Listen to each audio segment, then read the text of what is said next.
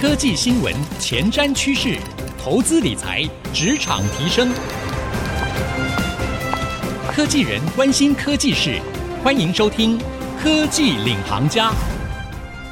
听众朋友，大家好，欢迎收听 IC 之音主客广播 FM 九七点五《科技领航家》，我是节目主持人朱楚文。二零二二年可以说是一个非常具有挑战性的一年。在二零二二年呢，不只是有疫情的持续冲击，同时呢，看到全球的经济局势啊，包括像是通膨，或者是呢，俄乌战争，到我们录音的这一刻，都还没有止息的现象。那如果你是投资朋友的话，可能你看到股市，心里也会非常的绿哦。哎，二零二二年真的是很不容易的一年。那到底，这一年我们可以反省出什么，或者说我们可以从中看出什么样未来趋势的变化呢？最近有一本书出版，非常的轰动哦。这一本书可以说是，呃，我自己也算是蛮喜欢读书的人哦，看过蛮多的书。那我认为这一本书是二零二二年必读的一本书。这本书的作者是谁呢？他是桥水基金的创办人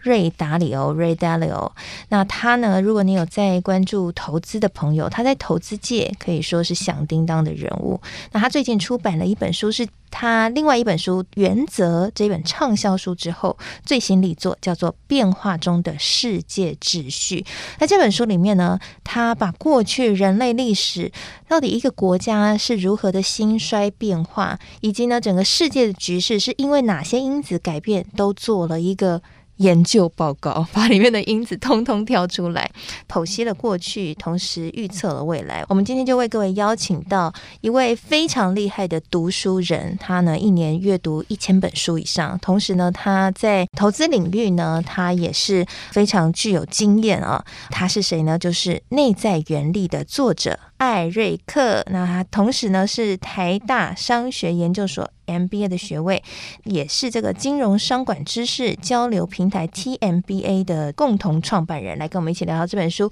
欢迎艾瑞克。楚文好，各位听众朋友，大家好，我是艾瑞克。好，听到你的这么有元气的声音，哈，突然这个股市不管跌多少，世界局势再动荡呢，我们听众朋友跟我都心头一震了。啊，这一本书，我觉得最适合请来一起聊的，应该就是艾瑞克了。哦，不敢当，因为一年你看了一千本书，那我们说好了，这一本书的厚度差不多等于。哦，这一本第十本，十本哦，至少十本，真的真的。你说内容含量包括厚度，因为这本书真的好厚哦，它大概是其他大概三四本书的内容量。对，但是如果你看它背后的研究的这些扎实的资料啊、数据，还有很长时间的观察，其实这是一部巨作。嗯，对，它真的是。这几年来少见，在财经界很有代表性的一个，我认为算经典之作。嗯，那我想非常非常多的投资界的朋友，或者说很多的书迷，应该都非常期待这本书的作者所写的新的作品。他上一本作品《原则》也是大卖，而且非常非常的。畅销哈，应该说被很多人认为是经典。那这本书也是我目前看到的书评啊，或者是说，嗯、我自己阅读完的感受，都是用震撼这两个字来形容哈。那到底为什么达里欧对于投资人来说这么重要呢？为什么大家都这么的关注他的谈话还有他的分析？因为达里欧他是全球最大的避险基金公司桥水避险基金的创办人。他也曾经入选了《时代周刊》世界百大最具影响力的人物，嗯，而且哦，他在二零零八年那时候就有成功的预测金融危机，因此成为华尔街的教父级大神。那也因为他的投资原则跟思维是很独特，也影响了业界，所以他被号称啊是投资界的史蒂夫贾博士。嗯，那像您刚刚提到那一本《原则》。生活与工作，还有另外一本哦，叫做《大债危机》哦，都这两本都是算我们在投资圈里面很多人都奉为这个经典大作，影响蛮多人的。嗯。对，所以其实每一次达里欧接受专访，其实投资人都会非常的关注，因为其实他。我觉得从这本书面也可以看得出来，他是一个非常仔细而且非常贯彻研究的，不只是一个投资家了，而且甚至我们可以说他是一个学者。嗯、这本书根本就像一个论文研究报告 哈，是啊，把全世界的变化来做一个剖析。啊、你自己喜欢达里欧的作品吗？其实他每一本书我都有详读，而且至少读两三遍。这一本是因为很厚，我现在先读一遍。可是我认为过一阵子我还是会读第二遍。嗯、那我喜欢他这一本书又胜过前两本，为什么呢？因为其实他算是在金融投资业界公认是有异常的理性，非常冷静又很有逻辑哦，所以他都是用统计学啊、数据啊去分析市场经济的状况，所以你可以说他是一个很。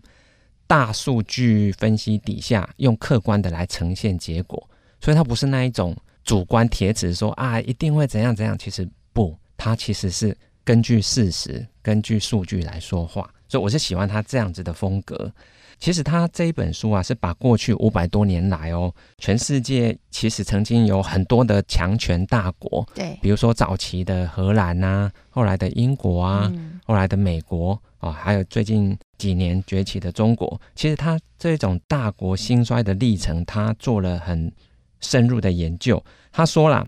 或许以后啊不会发生跟过去完全一模一样的事情，可是呢，类似的这种情境，其实在过去。在历史上，已经我们就是仿佛已经有遇过很多次了。对，所以他认为世界上其实没有任何一个强权啊、政府或经济体系是可以长生不死的，其实都是周期。那么在周期里面，其实就是从某一个方向摆荡到另一个极端，然后再摆荡回来。所以他认为啊，只要我们去理解了这个摆荡所背后的机制，为什么会造成摆荡？以及这些摆荡过程的一些蛛丝马迹，其实是推算得出来的哦。所以，我们待会也会谈到，其实他有做了一些根据数据所做出来的。一个推论，嗯，就像刚刚艾瑞克所提到的，因为达里欧呢，辅以非常多的数据还有统计的资料，所以让读者们看完这本书，对于他最后的结论以及他中间的推论，他的逻辑其实很难不被说服哦。也、嗯、因此，他的结论到底是什么？我觉得他的结论非常的令人震撼。他的观点是认为，现况与一九三零年代的经济大萧条有很多的类似之处。艾瑞克看完这本书的时候，你认为？他所指出的类似之处，真的跟我们现况很像吗？确实哈，他做的功课太完整了，所以我实在是没办法去反驳他这样子的结论。当然，我在细读的过程里面，如果从零利率还有财政赤字来看的话，嗯，确实很像哦。比如说，在二零零八年金融海啸的时候，美国实施的 QE 量化宽松，当时虽然大家说是历史上的第一次。但事实上，在一九二九到一九三七美国大萧条的时期，当时的美国政府其实也是做了类似的措施啊，只是还没有所谓的 QE 这样子的名词。是对，所以如果就这些包含。货币政策还有财政政策的部分，看起来目前确实是很像一九二九年的大萧条。嗯，我自己看这本书里面啊，有一句话让我印象非常深刻。他提到说，除了刚刚艾瑞克讲到的，就是零利率所造成的经济大萧条，它里面是提到说，因为债务危危机引发的经济大萧条，就是为了处理债务危机，所以联准会不得不降低利率。那所以使用了零利率，然后让银行的资金很充裕。那透过这样的方式呢，其实就是到最后他的债务就会越来越高嘛，所以他不得不向富人征税。对、嗯，前一阵子美国其实才真的又出现了富人征税这个争议嘛，对不对？对。那这个时候就会使得有钱人把钱搬到税率比较低的国家，那么资金又会从这个相对强盛的国家开始外流，然后政府有一天发现了之后，又会开始限制资本的外流。它里面有一句话让我印象超级深刻，他说。零利率是百年难得一见，我们现在觉得好像很常见，很常见，但是其实我们现在是处于百年难得一见的状态。对。然后当时候百年难得一见的零利率同时出现在什么时候？就是刚刚学长提的一九三零年代，对不对？嗯，对。所以当时不管是一九三零年代，或者说我们最近这几年看到的零利率政策底下，其实会让有钱人变更有钱哦，因为他们取得资金的管道。跟容易度其实是远超过穷人的。嗯，所以每一次零利率都会造成贫富差距就拉开，很短时间可能一两年内就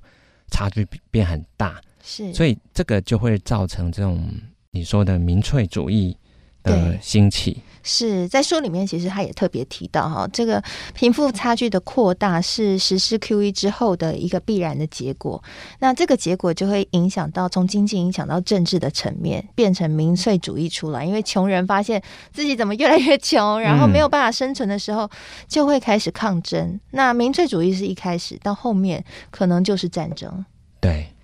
对，所以其实看到这个部分，觉得如果去比对现况之下的话，好像在某些的蛛丝马迹上面是有一些些雷同，就像刚刚艾瑞克有特别提到的，川普的当选或是英国的脱欧，嗯，在前一波的民粹主义的兴起，似乎就有一点这样的味道，对不对？对，过去十年来，其实我们已经陆续看到这些迹象了。是，所以在书里面，其实达里欧也特别把这两个事件也条列出来，佐证他的论点啊。嗯、那他说，在一九三零年代的时候，金字塔顶端百分之零点一的人拥有百分之九十财富总和。对啊，我记得他在书里面特别提到一句说，现在似乎又要走到了这一个、对，逼近这个临界点啊，所以非常的。看完真的有一点毛骨悚然哈。好，那休息一下，广告回来，我们继续更深入聊聊。达里欧在书中提到的，我们上半集节目聊的都是内部的政治冲突哈，然后还有呃外在的一些经济的变化。那另外一个部分，他在书里面还有提到外部的冲突的部分哦，又是哪些呢？跟一九三零年代真的很相像吗？休息一下，广告回来继续收听科技领航家。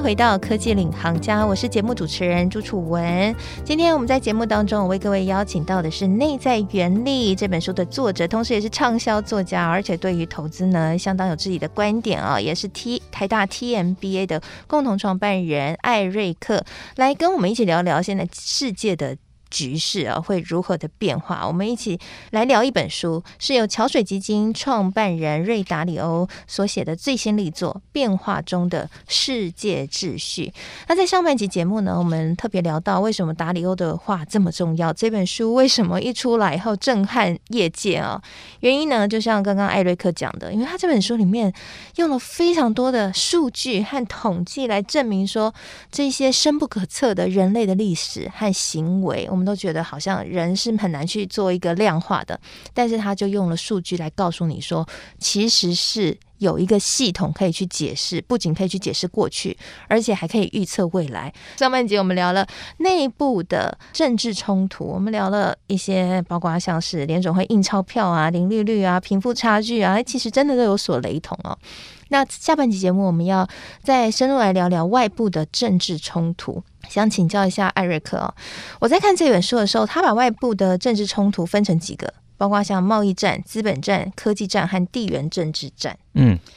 这四个战啊，其实我们发现，在最近战争真的蛮多的，好像都陆陆续续开打，对不对？对，是的，在一九三零年代啊，主要是美国跟苏联这两大强权之间的角力，但后来苏联解体之后呢，中国崛起，所以目前看起来就是美中两国之间的角力。那如果这本书了哈，你仔细看，它不只是探讨过去五百年哦，它在中国的部分，甚至是从一千五百年前就研究分析到现在了。所以它跑出了这些数据图表，你会觉得天哪，怎么有人可以画出这些轨迹？所以他是把这种政治面的东西用线图跑出来，所以我觉得。这本书真的超酷的。你刚刚提到这几种战争呢，其实是一个，你可以说就是阶段性，会有一个循序渐进的。嗯，那如果以二零一八的美中贸易战来看的话，当时其实已经有进入到了包含了像科技战，他们会互相限制某些技术，你是不准用的。对。然后现在当然还没有看到所谓的。这种军事方面的战争，可是我们要小心的，就是说，以前呢、啊，在美苏两大国这个冷战的时代，其实苏联当时可以说只有在军事以及太空的领域能够跟美国匹敌而已。其他，比如说贸易份额啊、经济实力、金融实力，或者是整体的科技发展，其实当时苏联根本没办法跟美国比，差很多。嗯，可是现在中国不是哦，现在中国在刚刚我们提到那几个面向，其实都直追美国。是，而且这个书里面它还可以跑出一个方向性，比如说美国在刚刚的几项评比里面看起来都是持平了，没有什么成长，或者说成长性其实是相对比较弱。可是中国在刚刚那么多的面向。几乎都是用很快速在超前，但还没有追上美国。可是如果你再给他十年，肯定有几个方面是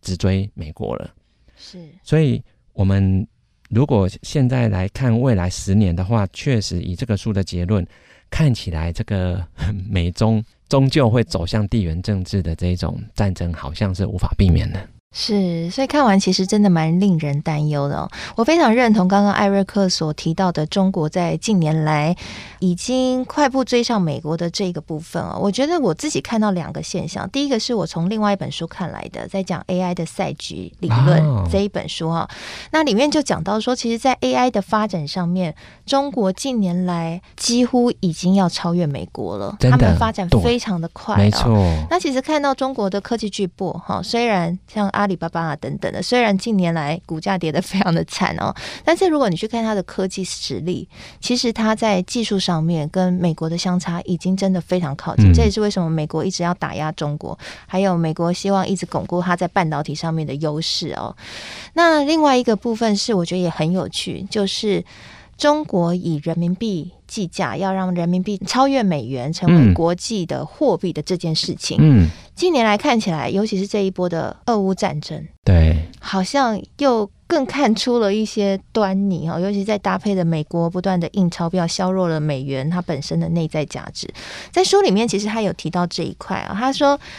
如果出现了新的货币霸权，嗯。那就会是一个帝国要出现更迭的时候。对，如果以现在这种迹象来看，说不定十年左右就会看到了。我我想现在我们可能也不一定要恐慌，嗯、但是我想达里欧他在这本书里面做了一件很重要的事情，就是把我们必须要去观察的因子都抓出来。对，这个贡献就很大，因为他有很明确的量化模型，而且他都有揭露在书里面。其实这个是我们每个人都可以持续去观察的。对，不然的话，新闻消息这么多，有时候你就会突然，呃，把某个消息放大，会心里过度恐慌；某个消息你漏掉了，你就没有办法看清局势。我想达里欧在这本书就是把整个局势的结构图画给你看，对啊，直接告诉你说，一个顶尖的分析师他的脑袋里是怎么去建构整个世界变化的。这一场游戏对他来说，我想是一个游戏吧。他好像远远的一个观局者，在看这个台上演戏演到哪一阶段。对，嗯，乌俄战争的爆发哈，其实就像刚刚艾瑞克提到的，也似乎也意味着地缘政治战争的可能性越来越高了。我想最后许多的书迷，我自己看完这本书也有同样的感受，就是到底我们应该要怎么因应这样的一个世界变化的秩序？我想艾瑞克可，可以从一个阅读者的角度。跟我们分享一下，说你看完之后，你有没有改变你脑海中的哪些想法？然后你打算怎么去应应这样的你所看到的一个可能的未来？这本书它所使用的参数很多，超出了我原本有在观测的范围，所以我在很多图表我都是觉得哇，天哪，竟然它做得出来！我从来没有在其他研究报告里面看过，嗯，这个是最有价值的地方，所以我认为啦。如果以达里欧给我们的这些数据跟模型的话，它其实是要帮助我们更理性的去了解那些机制，以及这些机制在推演过程的一些，你可以说证据。好，那些证据它是要我们自己持续去观察的，所以它并不是以这本书就要来给一个让大家恐慌的结论，说一定会怎么样，而是他把他的模型给了我们。嗯，参数也都给我们了，接下来就是我们一起去追踪，一起去看看会发展到哪里。对，就像我们听众朋友，如果你是工程师的话，等于别人已经把 recipe 都给你了，你自己调一调参数，你就可以有你自己的 data 了。对，没错。那如果谈到未来，如果真的美中有比较大的这个地缘政治的，你说战争或冲突的话，他是说五年左右啦，会达到一个高峰。但是他所谓的五年，其实是以他写英文版二零二一年去算五年的话，应该是落在二零二六啊，所以距离现在或许还有四年的时间。那我观察，如果以乌俄战争来看的话，其实中国也没有在这个时间点去强力的支持俄罗斯去跟美国正面有冲突，所以其实他有在保存实力，因为这个时机还没到。如果以中国现阶段而言，可能还没有达到准备好去跟美国做全面开战的这一种准备，所以如这本书所说的，其实它还是有一些，不管是大的循环周期或小的循环周期来看的话，可能大概是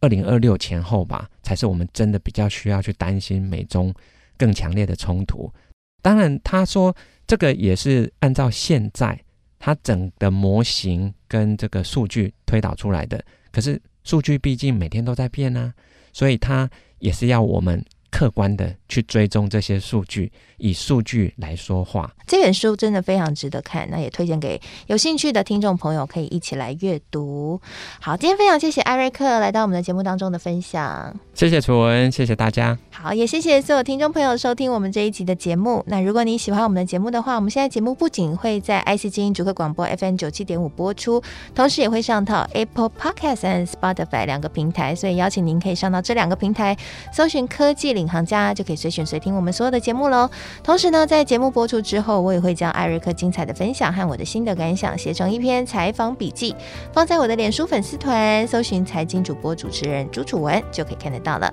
谢谢您收听，希望今天谈话内容对您有所帮助。我是楚文，我们下次再会喽，拜拜。